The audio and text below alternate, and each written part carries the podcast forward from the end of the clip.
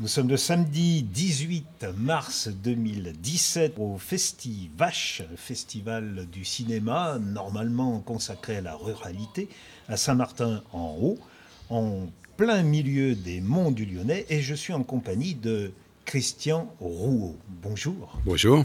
Je vous ai peut-être obligé à vous lever un petit peu plus tôt ce matin. Non, ça va. L'heure est raisonnable. Et vous êtes un habitué du festival. Bah, c'est la quatrième fois que je viens parce que effectivement j'ai fait quelques films qui, est, qui entraient dans le thème de la ruralité. Donc euh, j'ai fait des films avec des paysans. Donc euh, au début été invité euh, pour cette raison-là. Et hier, vous présentiez un film qui n'a pas de lien direct avec la ruralité. Hein, pas du tout. Le plaisir du désordre. Oui. Alors, le plaisir du désordre, c'est un, un pari un peu fou qui consistait à essayer de de percer le mystère de la création, de certaine façon. C'est-à-dire, l'idée, c'était de suivre une troupe de théâtre. Enfin, ils sont deux. Hein, ce sont des Belges. Le, le, théâtre s'appelle La Fabrique Imaginaire. Et l'idée était de les, suivre dans l'écriture d'une pièce de théâtre. C'est-à-dire, c'est des, des, gens qui m'ont qui m'ont fasciné. Enfin, je trouvais leur, leur, théâtre tout à fait étonnant et je me demandais comment on pouvait écrire ça. Et donc l'idée c'était euh, essayer de percer le mystère de l'écriture. Comment à partir de rien on produit une pièce de théâtre. On peut les nommer.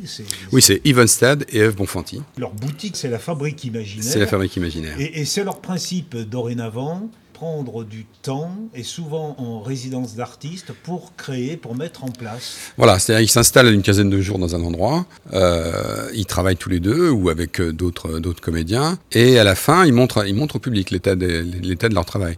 Donc c'est des choses inachevées évidemment, hein, qui sont embryonnaires, mais euh, ils attendent beaucoup du, retour du public.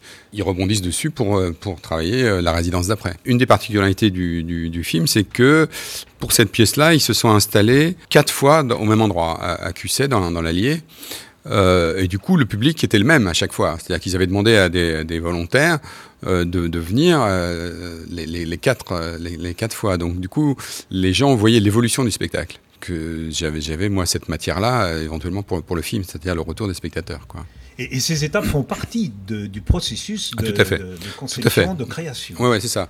Parce que bon, ils, ils, ils, travaillent tous les deux, donc ils ont besoin de retour. Euh, ils ont besoin de, de, savoir, de savoir un peu ce qui, ce qui se passe, ce qu'ils font, si ça marche ou si ça marche pas, quoi. Donc ils font des essais, ils montrent au public, et puis euh, voilà, en fonction des réactions des gens, euh, ils, ils évoluent dans un sens ou dans l'autre. C'est une question qui vous pose question aussi. Leur question vous a obligé, vous, à pratiquer votre art autrement.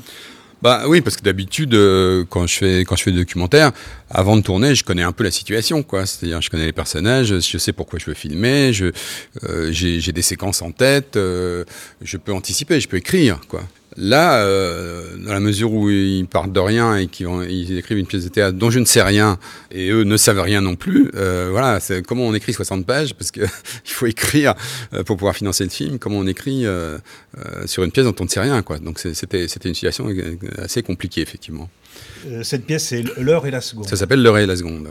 L'heure, c'est un peu, euh, c'est du temps à, venir d'une certaine façon. La seconde, c'est l'instant, quoi. Donc euh, c'est ce rapport un peu étrange qu'on a qu'on a au temps. C'est-à-dire que est-ce qu'on vit dans l'instant ou est-ce qu'on vit dans ce qui va se produire? Mais bon, c'était le point de départ euh, de, leur pièce. Après, le, le problème, c'est que leurs pièces sont irracontables. Euh, donc je peux pas, je peux pas vous la raconter. C'est de, de, la, c'est de la poésie pure. C'est très drôle, très belge d'une certaine façon. Ils sont belges, hein, mes, mes, personnages. Donc il y a un peu de cette folie là que j'aime beaucoup dans euh, chez les artistes belges.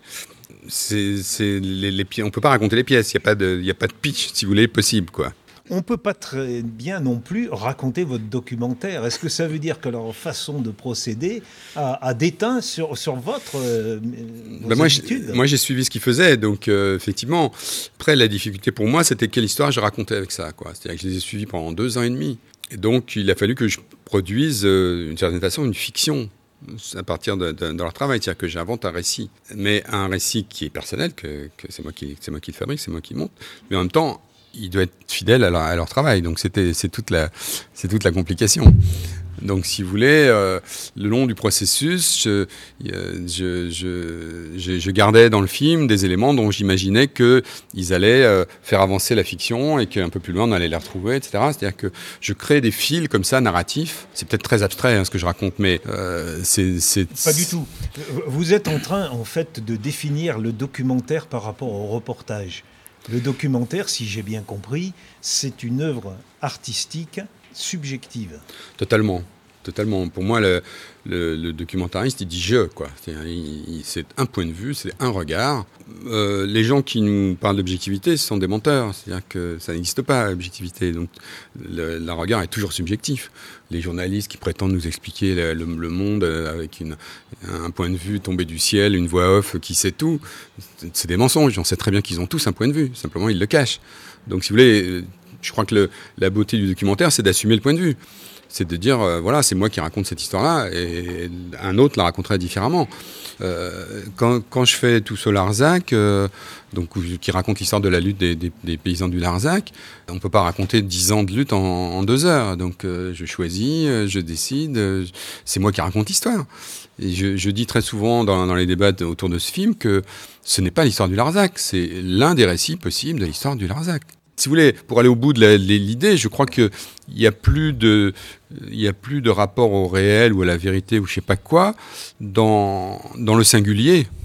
C'est-à-dire que je pense que si on, si on part du, si on prend le petit, le, petit bout de la lorgnette, si vous voulez, je pense qu'on peut aller à des choses plus, plus profondes et plus riches que si on prétend tout savoir, tout raconter, faire une synthèse, etc. si vous voulez, c'est, euh, je crois qu'il n'y a, a plus d'universalité dans le subjectif, d'une certaine façon. Euh, vous, vous, avez évoqué ce, documentaire, euh, Tous au Larzac il fait 1h58. Ce film avait été remarqué, puisque, et parce qu'il est remarquable, vous avez eu le César du meilleur documentaire en 2012. Oui, il a d'abord été sélectionné en, sélection officielle à Cannes. Donc je suis allé au festival de Cannes, j'ai monté les marches et tout ça.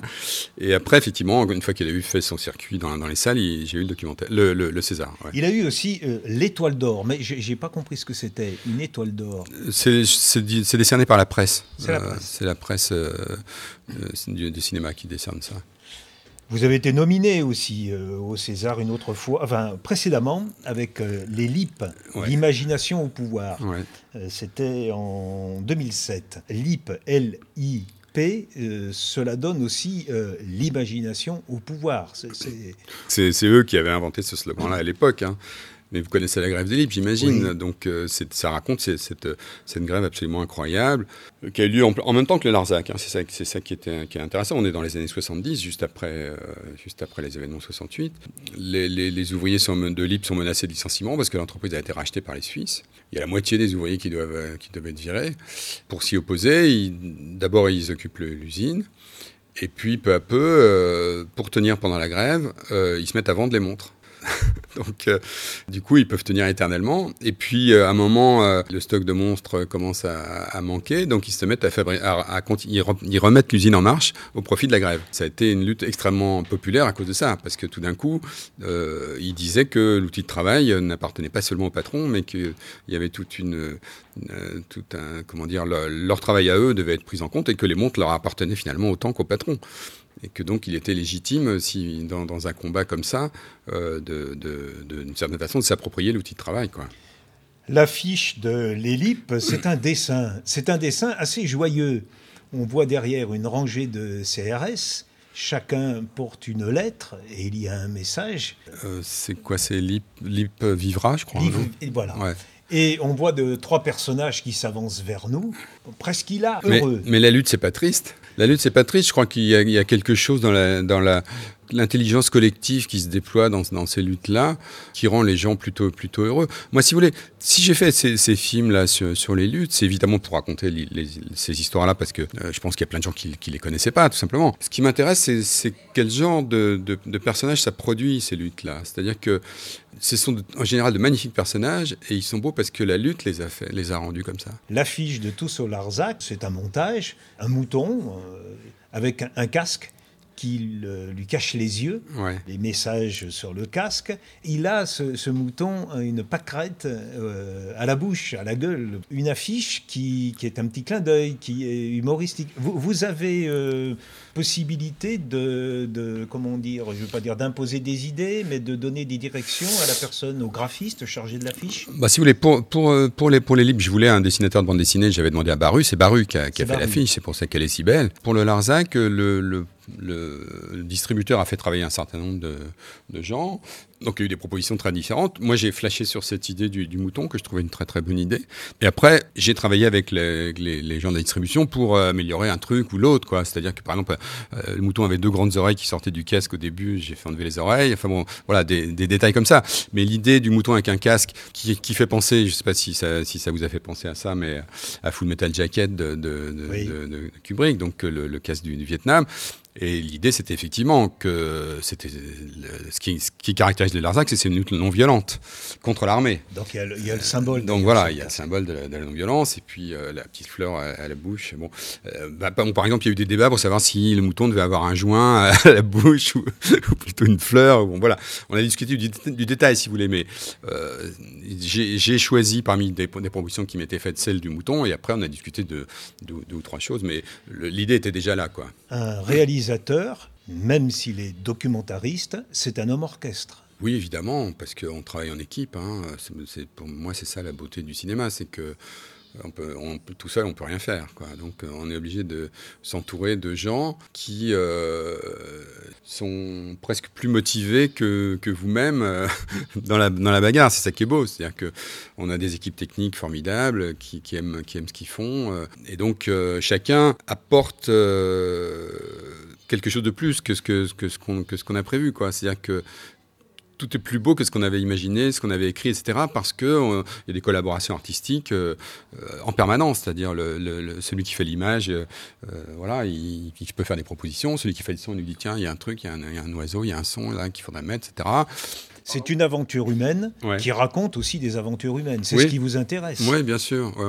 si je remonte, alors on ne va pas citer tous vos films, mais ce qui m'intéressait, c'est pourquoi vous êtes, vous personnellement, vous, Christian, pourquoi vous êtes arrivé là? Et j'ai retrouvé qu'au départ, vous n'étiez pas destiné forcément à, vivre cette aventure. Ah vous étiez plutôt un, prof de lettres. Mais c'est dans le milieu de l'enseignement que vous avez pris un, petit, plus supplémentaire qui est la formation à l'audiovisuel. Hmm. Oui, parce que bon, je suis dans un milieu où faire du cinéma n'était. Enfin, moi, je pouvais même pas l'imaginer. Donc euh, j'aimais beaucoup le cinéma, mais voilà, c'était euh, pour les autres. Quoi. Donc euh, je me suis plutôt dirigé dans l'enseignement, j'étais prof, et puis depuis ma, première année dans l'enseignement, j'avais une petite caméra que j'avais achetée pour filmer mes enfants. J'ai apporté la caméra en classe et voilà, on a commencé à faire des films avec les élèves. Je peux vous demander, vous étiez en lycée ou au collège? En collège collège, donc vraiment des, des, ados. Des, ouais, ouais, c'est ça, de la sixième à la, ah. troisième, quoi. Puis c'était des, dans des, collèges de banlieue. J'ai toujours été euh, vécu dans, la banlieue. Donc voilà, j'ai commencé à faire des films avec les élèves. Euh, alors c'était du Super 8 à l'époque, du Super 8 muet, parce qu'il n'y avait, pas la vidéo. Donc après, on a vu arriver la vidéo.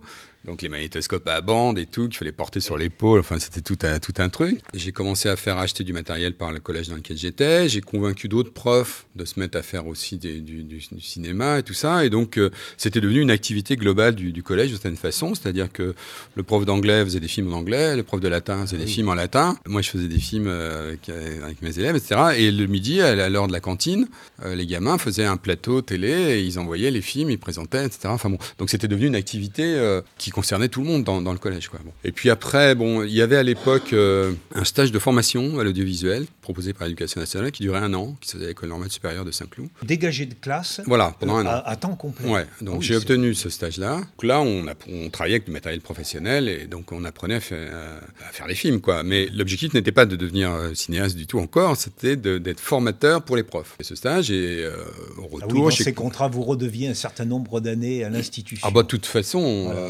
toute façon, quand on, moi j'ai passé le concours de l'école normale d'instituteur, on devait 10 ans euh, à l'institution. Une fois que j'étais formé, on voulait me renvoyer dans mon dans mon collège comme si j'avais pas fait cette formation. Ça c'est les logiques de l'éducation nationale. Donc donc j'étais allé gueuler auprès du recteur et j'avais dit bon vous, vous m'avez formé pendant un an, faut peut-être en, faire quelque chose quoi. Bon donc j'ai commencé à faire de la, des, formations dans les établissements, c'est-à-dire que j'allais dans les dans les lycées ou dans les collèges et avec le matériel que les profs avaient sur place, on créait une équipe, on les on les formait pendant une semaine ou deux et après ils se débrouillaient sans nous, etc. C'était ça l'idée. C'est la meilleure initiation, c'est de pratiquer. Oui, c'est ça. Faire. Ah oui. De toute façon, mon, idée, c'était que.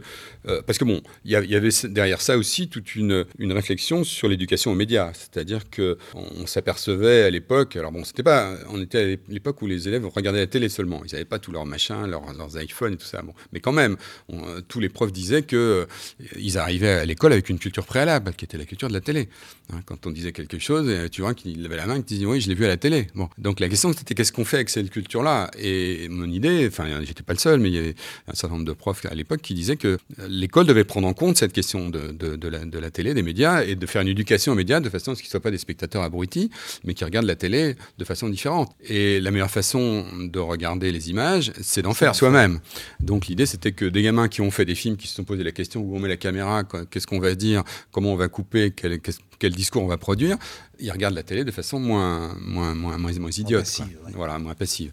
Donc c'était ça l'idée. On a formé euh, dans les années 80, euh, moi j'étais dans l'académie de Créteil, des, des, des flopés de, de, de, professeurs. donc on faisait des stages in situ, on faisait aussi des stages où, euh, de plus haut niveau, on les faisait venir, on, travaillait avec des professionnels, etc. Enfin bon. donc voilà, j'ai travaillé beaucoup dans, cette, dans, dans ce domaine-là. Mais pour vous aussi, c'était une, une, une belle école.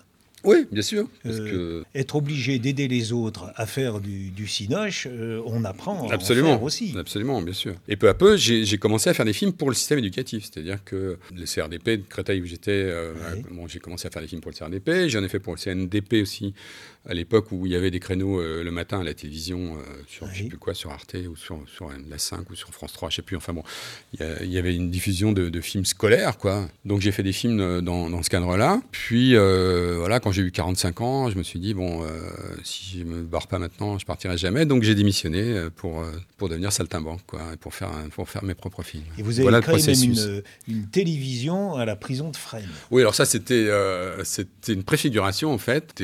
comment dire, dans le cadre de l'éducation populaire, hein, il y avait une association qui, s'occupait de, qui donnait du matériel à des associations pour, pour faire des films et tout ça. On a fait effectivement pendant un certain nombre de, semaines la préfiguration d'une télévision dans dans, la prison de Fresnes, c'est-à-dire qu'on avait installé un studio dans la, dans la chapelle et on faisait venir des, des, personnalités. Euh, on a fait venir Douaneau, on a fait venir José Arthur, on a fait venir des, gens comme ça. Donc on faisait des plateaux, quoi, et c'était les détenus qui posaient les questions, euh, qui interrogeaient les gens, etc. Donc c'était l'idée de voilà, qu'est-ce que, qu'est-ce que pourrait être une télévision dans, les, dans laquelle les détenus euh, pourraient, pourraient agir, pourraient ouais, créer, créer une télé interne. Quoi. Toutes ces années-là préfigurent un, un peu la suite, où vous êtes intéressé alors euh, plus à des aventures humaines. On a cité le Larzac. La paysannerie vous a, vous a occupé un certain temps. Ouais, mais c'est une façon un peu fortuite. Euh, à chaque fois, si vous voulez, il y a peut-être à la fin, maintenant que je suis vieux, euh, comment dire, une logique dans tout ça, mais je ne savais pas. Donc les films se sont faits un peu au gré de, soit de mes désirs, soit des propositions qu'on me faisait la, paysannerie, moi je suis de la banlieue, j'ai jamais, euh, j'ai toujours vécu dans le béton. Euh, quand je suis dans la campagne, au bout de cinq minutes, si j'ai pas un bouquin, je m'embête. Donc je suis pas du tout un paysan, quoi. Le premier film que j'ai fait sur cette question-là, c'était un portrait de Bernard Lambert. Je sais pas si ça vous dit quelque chose, Bernard Lambert. Travailleurs. Ouais, c'est ça. C'est celui qui avait créé les paysans travailleurs. C'est le personnage qui me fascinait. Donc simplement, quand on veut raconter, faire le portrait d'un paysan, on est bien obligé d'apprendre tout ce qui se passe autour, etc. Donc moi, ce qui m'intéresse aussi dans le documentaire, c'est que, que je suis obligé d'apprendre, quoi. C'est-à-dire que j'adore apprendre. Alors ça, c'est le côté, excusez-moi, de l'enseignant qui a toujours, normalement, beaucoup de curiosité. Et puis qui doit avoir un, temps d'avance sur les élèves, quoi. qui doit en savoir plus qu'eux. Donc si vous voulez, c'est pareil, le documentaire. Euh, pour, pour faire un documentaire de deux heures sur un sujet, il faut quasiment faire le tour de la question d'une certaine façon. Enfin, il faut s'être renseigné énormément. Donc c'est vrai que ça oblige à, à énormément travailler en amont, quoi.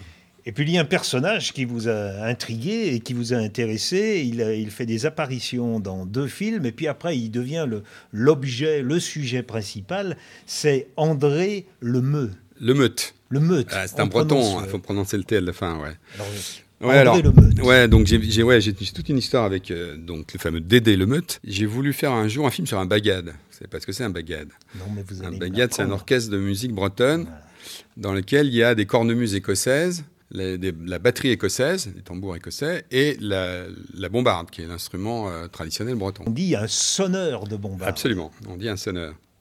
Euh, il y a un roman de. comment s'appelle-t-elle Georges Sand qui s'appelle Les Maîtres Sonneurs. Sonneurs. Qui, raconte les cornemuseux de, du centre de la France. Donc les, tous les joueurs de cornemuse étaient appelés des sonneurs, pas, seulement les, sonneurs bretons. Donc on dit, on dit sonneur pour un joueur de bombarde, mais aussi pour un joueur de cornemuse. je voulais faire un film sur un bagad. Alors les, les bagades, tous les ans, ils ont un championnat en Bretagne qui est de fait le championnat du monde, parce qu'il y a que ce qui m'intéressait, c'était de suivre un bagad pendant un an dans la préparation de ce, de ce, de ce championnat, de ce concours.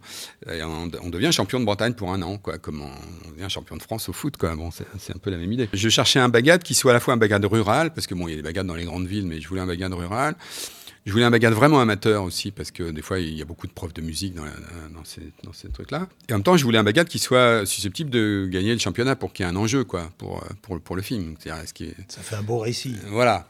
Et donc, avec ces critères-là, je suis arrivé à Le Colmindon. Euh, 2000 habitants euh, dans, dans, le Morbihan. Et donc j'ai fait ce film Bagad et euh, je suis le, le pensonneur du Bagad, c'est-à-dire le, le, chef, le, le chef d'orchestre. C'était mon Dédé le Meute, là, qui m'a tout de suite. Euh, c'est un personnage en soi. Ouais, il est incroyable. Enfin, c'est un magnifique, magnifique personnage. Donc, je suis tombé complètement amoureux de, en tout bien tout honneur, hein, mais de, ce personnage. Mais dans, dans Bagad, on le voit beaucoup, mais c'est pas le, film n'est pas sur lui. Le film est sur le sur le Bagad, donc c'est plutôt un film collectif, quoi. Donc voilà, j'avais ça en tête, ce Dédé le Meute, et puis dix ans après. En 2009. Ouais, j'ai fait un film euh, sur un sonneur de, cornemuse euh, espagnol, galicien, qui ah s'appelle Carlos Núñez. Non, non, donc c'est pas C'est Bagad qui était en 2009. Euh, ouais, Je, suis très mauvais dans les dates. Hein. Là, c'est en 2003. Ouais. 2003, vous aviez fait les, les, deux. Ouais, oui, c'est ça. donc là, oui, c'est ça. En 2003, je, je tourne ce, ce, film avec Carlos Núñez. Carlos Núñez vient en Bretagne pour faire un film, un, disque avec le, le, à partir du, du fond euh, breton, du fond musical breton. Donc il rencontre un certain nombre de musiciens bretons connus, euh, Dan Arbraz, Gilles Servat, etc. Et Dédé Lemeute. Bon, Dédé Lemeute est à nouveau dans un de mes films, mais toujours pas comme personnage principal. Donc là, en 2009, j'ai décidé de faire le portrait en majesté de Dédé Lemeute. Le Grand Dédé. Voilà. Alors, c'est le Grand Dédé. Il y, a, deux versions. Il y a, un 52 minutes qui s'appelle Le Grand Dédé et il y a un film plus long qui est sorti en salle qui s'appelle Avec Dédé. Avec Dédé. Ah d'accord, c'est le même mais plus étoffé. Ouais, c'est ça. C'est-à-dire que j'ai fait un 52 minutes pour France 3, pour la télé, et euh, j'ai fait une version euh, long métrage pour le, pour le cinéma. Il fait des concerts de bombarde avec orgue dans les églises. Et dans les églises aussi, il collectionne les sermons. Alors, c'est-à-dire que euh, son boulot, il a, il a, été embauché par le Conseil général du Morbihan pour euh, collecter la tradition orale du pays vantais, c'est-à-dire de la région, de Vannes. Donc tradition orale, ça veut dire effectivement les sermons, mais ça veut dire aussi euh, les discours de comices agricoles, enfin tout ce, qui est oral, donc les chansons principalement. Hein, il collecte ça, ensuite il restitue sous forme de bouquins euh, sur Internet, etc. Donc son, travail, c'est de, mettre à disposition du public tout ce qui concerne la tradition orale euh, du, pays vantais. Ah jusqu'au sermon. Lui qui, enfant, paraît-il, ne pipait pas un mot. Alors, il n'a pas parlé avant 4 ans, c'est ça. Donc, c'est alors, un jeu de mots, la vanne s'est ouverte. La vanne s'est ouverte, ouais. Et alors, donc, du coup, il, d'une certaine façon, il a été musicien avant d'être locuteur, quoi. C'est-à-dire que euh, il parlait pas, mais euh, il, fredonnait parce que son père était chanteur, chanteur traditionnel. Sa mère chantait aussi. Donc, et un jour, euh, euh, sa sœur lui a dit mais pourquoi, pourquoi tu parles pas Tu fais, tu fais de la peine à tout le monde, etc. Et elle s'est mise à pleurer. Et il lui a dit ne pleure pas Isabelle. C'est les premiers mots, les seuls mots qu'il a prononcés, enfin les premiers mots qu'il a prononcés de sa vie. C'est quand même magnifique. Donc voilà. Donc si vous voulez, c'est. Alors en plus, il est, il est très grand, euh, des, des, des, gingandais. Euh, euh D'ailleurs, sur l'affiche, peu... vous le présentez penché. Oui, bah, il me fait penser à M. Hulot. Hein. Euh, donc, euh, j'ai repris, les, repris le graphisme des, des, des, affiches de Jacques Tati euh, aux, alentours de mon oncle, enfin, tous ces films-là. bien, bien franches. Ouais, ouais. Parce que tous les gens qui voient le film pensent à, M. Hulot. Hein. C'est un, un, espèce de M. Hulot breton. Vous êtes intéressé aussi euh, au Corbusier, dans, dans, la maison radieuse Alors ça, c'est une, c'est une demande qu'on, m'a faite parce que euh, la, la, maison radieuse de, de Rezé, hein, pas celle de Marseille, mais celle de Rezé, avait 50 ans. Elle est, elle est particulière parce que, bon, je ne sais pas si vous savez, le Corbusier a construit trois maisons radieuses, une à Marseille, une à, à Rezé, une à Firmini. Ah oui, Firmini. Et alors Marseille, il l'avait construite avec les crédits de la reconstruction de l'après-guerre, donc il avait tout l'argent qu'il voulait. Alors qu'à Rezé, c'était euh, les HLM, c'était une commande des HLM. Donc euh, il avait beaucoup moins d'argent et donc il fallait qu'il adapte l'idée de la, maison radieuse. Marseille. La première, c'est Marseille. Et alors en plus, il y avait une, une particularité qui, était, qui m'intéressait beaucoup, c'est qu'il y avait une association des habitants qui s'était créée avant même la construction. De... Donc les habitants ont négocié avec euh, le Corbusier des choses qu'ils voulaient, des, lieux de rencontre par exemple, des lieux de réunion. Euh. il y avait une, comment dire, présence collective des gens extrêmement forte. Et en plus, euh, c'était un système coopératif, c'est-à-dire que les gens payaient un loyer tous les mois et au bout de 60 ans, ils devenaient propriétaires. Alors, à l'époque, ça voulait dire jamais, parce qu'ils étaient morts. enfin, bon, ils allaient mourir quand. Euh, mais, mais c'était quand même l'idée que d'une propriété collective, d'une certaine façon. Quoi. Et euh, ce, système a été détruit par Albin Chalandon, euh, quand, je ne sais plus en, quelle année, quand, quand il est devenu ministre du Logement. il a interdit ça, et du coup, ils ont été obligés de choisir entre locataire et propriétaire. Et du coup, c'est très étrange, la maison radieuse, parce que c'est quand même HLM, quand c'est en location, c'est HLM, donc c'est des gens qui, qui, sont plutôt euh, économiquement faibles et qui n'ont pas forcément envie d'habiter dans, dans ce, ce, truc euh, qui bétonné un peu, un peu étrange. Et au contraire, les propriétaires, c'est plutôt des bobos euh, nantais, des architectes, des musiciens, etc. Donc il y a une mixité, un mélange de population qui est tout à fait étonnant. Et il y a une association des habitants qui est extrêmement active encore aujourd'hui. Donc l'idée du film, c'était de voir si 50 ans après, les idées qui avaient présidé euh, à, la, vie dans, du Le Corbusier marchaient encore. Quoi. Et puis, comment on vit dans du Le Corbusier C'est quand même très, très particulier. Vous avez dit c'est une commande. Vous avez maintenant une certaine notoriété qui vous permet de choisir vos sujets. Comme vous l'expliquiez hier à propos du, plaisir du désordre, il, faut quand même euh, courir euh, après, après le financement. Ah bah oui, oui, oui, ça c'est toujours aussi compliqué, bien sûr, ouais, parce que D'abord, le, documentaire, ce n'est pas, pas, un système qui fait gagner de l'argent à, quiconque. On en voit de plus en plus maintenant dans les salles noires. On en voit, alors, on en voit de plus en plus dans les salles noires, quelquefois pour de mauvaises raisons, c'est-à-dire que la télé ne prend plus ces films. Moi, je pense que la plupart des films que j'ai faits pour la télévision, je ne pourrais plus les faire pour la télévision aujourd'hui. Euh, il y a beaucoup moins d'espace pour les documentaires de création. Et il y a un espèce de formatage journalistique, pour le coup, hein, on revient à ce qu'on disait au début, c'est-à-dire que si, vous regardez un peu un documentaire à la télé, ou ce qu'on appelle un documentaire à la télé, ça veut dire que dans les cinq premières minutes, il y a une espèce de résumé de tout ce qu'on va voir, comme si euh, on était une espèce de teaser, et puis après, euh, euh, il y a une voix off qui nous explique tout. Enfin bon, on, prend un peu les gens pour des crétins, quoi. donc c'est, des récits croisés, entrecroisés, on en lâche un, on revient à l'autre. Bon, ça pourquoi pas, mais si vous voulez, c'est plutôt, ouais, voilà, c'est plutôt que la télé impose des standards, quoi. Euh, alors j'ai imposé des durées, c'est-à-dire que les films doivent faire 52 minutes parce qu'à cause de la pub, etc. Bon, ce qui est, absurde. C'est comme en Avignon, la durée des pièces de théâtre, elle doit faire une heure et quart. Ouais, mais bon, euh, si vous voulez, pour un, pour un film, il n'y a pas forcément de logique à avoir des, durées comme ça, quoi. Donc ce qui se passe, c'est que la plupart des, réalisateurs intéressants ne euh, peuvent plus travailler pour la télé, donc ils se tournent vers, vers le cinéma. alors le cinéma, c'est très bien parce qu'on a accès à un public avec lequel on peut discuter, etc. Mais malheureusement, je sais pas sur les 20 films qui sortent à Paris toutes les semaines, il y a deux ou trois documentaires, il y en a beaucoup qui restent une semaine et qui, disparaissent. Quoi. C'est donc euh, c'est, ça qui est terrible, c'est que si vous voulez euh, sortir en salle, c'est, très bien parce qu'il y a un rapport direct avec le public, etc. Mais quand on passe à la télé une fois, on, on touche tout de suite 3 ou 400 000 personnes, quoi. Ce qui est bon. Alors c'est pas les mêmes, c'est pas le même fonctionnement, c'est pas le même rapport au film. Et les festivals là-dedans, le, bon, un festival comme ici à Saint-Martin-en-Haut. Euh, est-ce que ça va vous ouvrir des, toiles, enfin des, des, salles, des, propositions, de la diffusion? Je ne sais pas. Si vous voulez tout, oui, je pense un petit peu tout ce qui est, euh, tout ce qui est euh, en amont de la sortie du, du, film, toutes les avant-premières qu'on fait ou les festivals dans lesquels, dans lesquels on va, ça fait monter un peu la, la sauce, si vous voulez, d'une certaine façon. et puis bon, il y a les journalistes qui sont là, ça on commence à en parler, la, presse, le bouche à oreille commence à fonctionner, etc. Donc tout ce qui est, oui, oui, oui, tout ce qui peut, tout ce qui peut euh, euh, faire connaître le film avant qu'il ne sorte euh, est, bon, à prendre. Donc les, festivals sont très utiles dans ce cas-là, bien sûr. C'est mieux d'être à Cannes que d'être à Saint-Martin-en-Haut, soyons, soyons clairs.